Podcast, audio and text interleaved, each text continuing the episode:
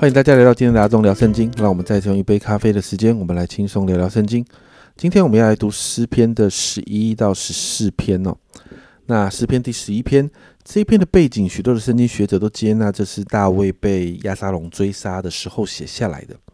那在第一节呢，一开始大卫就这样的宣告：“我是投靠耶和华。”这是他一直以来所经历的。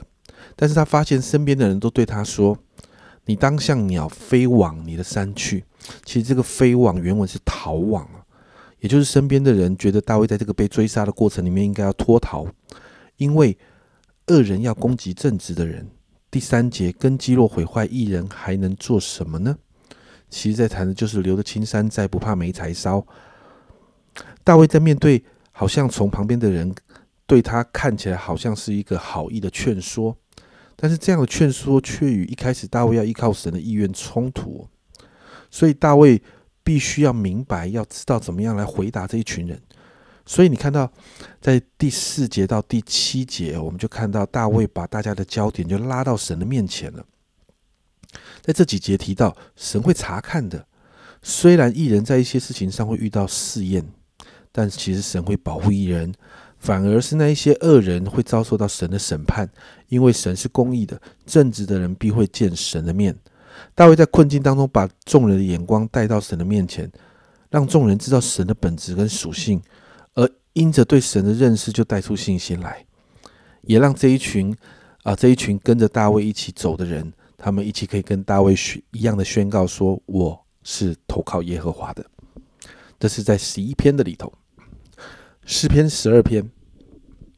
这也是一首大卫的深渊的诗哦。在第一节，耶和华求你帮助，因虔诚人断绝了，世世人中间的忠信人没有了。大卫观察到这个世道的荒凉，没有虔诚人、忠信的人，许多人说谎啊，油嘴滑舌啊，心口不一等等。在第四节这里说，他们曾说：“我们必能以舌头得胜，我们的嘴唇是我们自己的，谁能做我们的主呢？”我们。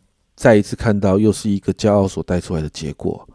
但在这个地方，我们看到神说话了。这是第一首看到神说话的诗篇哦。因着困苦和贫穷人的冤屈跟叹息，就看到神要出手保护他们。在第五节提到，神要把他们安置在他所切慕的稳妥之地，并且在第六节，神这样说：耶和华的言语是纯净的言语，如同银子在泥炉里泥炉中炼过七次。这个这一句话就好像在合约当中哦，有一个跟神定了一个合约，而且神用他的保他的本性来做一个担保，盖了一个章，也就是神一定会保护这一群人脱离这个世代的人，也就是那些在舌头上犯罪得罪神的那一群人。家人们，这里提到的是一个言语上的征战。新约雅各书当中也不断的提到，我们要学习勒住我们舌头。雅各书三章六节这里说，舌头就是火。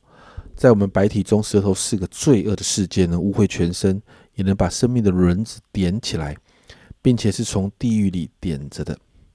我想这一篇就对我们来说是一个很好的提醒。你看到那些那些不勒住自己舌头，在舌头上得罪神的人，是要被审判的。接着，在诗篇啊第十三篇这一篇一样是大卫的诗。那在这个诗篇当中，我们看到呢，大卫似乎在一个。不容易的状况里面，甚至他这样对神说：“耶和华，你要忘记我到几时呢？要到永远吗？你掩面不顾我，要到几时呢？”这好像在困境当中哦，看不到神的作为。很多时候，我们其实也会遇到类似这样的状况，就是你在祷告，祷告了很久，你在困境中，可是好像神没有回应。如同第二节提到的，我们甚至会经历到个终日愁苦。甚至被仇敌欺压，因此到了第三、第四节，我们就看到大卫就开始向神来祈求，求神来看顾，求神听他的祷告。因为一方面大卫没有神，真的活不下去啊；但另一方面，大卫他也不想在仇敌面前，好像被仇敌看到他那心里对神的动摇，而且落败。所以，诶，他只能他只能在这个时候，他依靠神。所以在第五、第六节，大卫就凭着信心这样的宣告。但我依靠你的慈爱，我的心因你的救恩快乐。我要向耶和华歌唱，因他又厚恩待我。再一次，你看到大卫在困境中转向神，心转向，与神对齐了，就会看到神介入在我们的困境当中。大卫真是一个很好的榜样哦。最后，我们来看诗篇十四篇，在这篇大卫的诗当中呢，大卫就谈到那些心里没有神的愚顽人。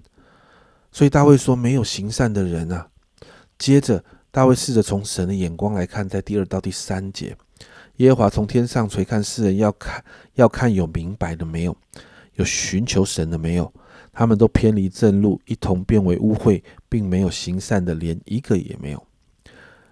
大卫发现找不到一个行善的人，从神的眼光来看，并且大卫继续提到这些人呢，以为自己很厉害，他们欺压百姓，吞吃百姓，他们不把神放在眼里。他们就觉得与与上帝没有关系，但实际上他们心里却充满恐惧，因为他们会发现，在第五节，因为神在异人的族类中，也就是说，就算他们不承认，也不愿意面对神存在这件事，但却不会影响到神彰显在他们面前的作为，因为神就是在嘛。所以在第六节就提到，这些人虽然欺压羞辱那些困苦的人，但神却是这些人的避难所，神是施行拯救的神。因此，在第七节，大卫这样宣告：“但愿以色列的救恩从西安而出，耶和华救回他被掳的子民。那时，雅各要快乐，以色列要欢喜。”我们就看到大卫总是对神有一个信心和盼望，而这个盼望，就算是遇到这样的一个很无言的状况的时候，大卫仍然深信神要拯救，神会成为他的避难所。所以，今天我们来祷告三个东西哦。第一个，求神来帮助我们。对神要持续有信心，好让我们面对困境的时候，我们不会失去盼望。家人们，失去盼望真的很辛苦啊！我们祷告，我们不失去盼望，而这份盼望反而会让我们不但不失去对神的盼望，会让我们从困境里面出来。第二个，我要为着所有正在面对困境的人祷告，我要求神让这一这些家人们在困境当中可以转向神，因为只有转向神，把眼目离开你现在的环境。对焦在那个可以让我们得胜跟突破的呃神身上，才会真实经历突破。第三个要求神帮助我们操练管理我们的舌头，让我们所说的话带着安慰、造就、劝勉，而不是让人受亏损的话语。我们一起来祷告，主啊，我们真是说，主啊，帮助我们持续对你有盼望，主啊，那个信心要带出那个盼望来，主啊，让我们在面对这些困境的时候，我们没有失去那个盼望。做啊做啊，好让这个盼望成为一个在困境当中可以带领我们突破困境的一个动力。因此，主要在这个在这个基础上面，我要特别为着今天，主要所有正在面对困境的人祷告，主要让他们没有失去盼望，主要让他们在这个困境当中可以因着对你有盼望，所以他们愿意转向你，他们愿意向你祷告，愿意向你祈求，主要在愿意甚至愿意在这个困境当中仍然持续的赞美你。主啊主啊，我知道。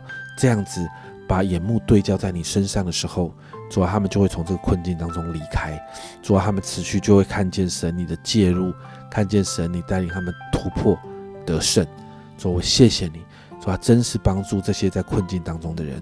主啊，今天也祝福所有啊所有的阿忠聊圣经的听众们，主啊，帮助我们真是学习一件事情，就是要勒住我们的舌头。主啊，让我们可以学习我们的口要出安慰、造就、劝勉的话。而不是让人亏损的话，所以说谢谢你帮助我们这样祷告，奉耶稣的名，阿门。家人们，让我们学习大卫面对困境的榜样，对神持续保有信心跟盼望，在困境中转向神。特别是让我们学习管理我们的舌头，让我们成为口里发出祝福的人。这是阿忠聊圣经今天的分享，阿忠聊圣经，我们明天见。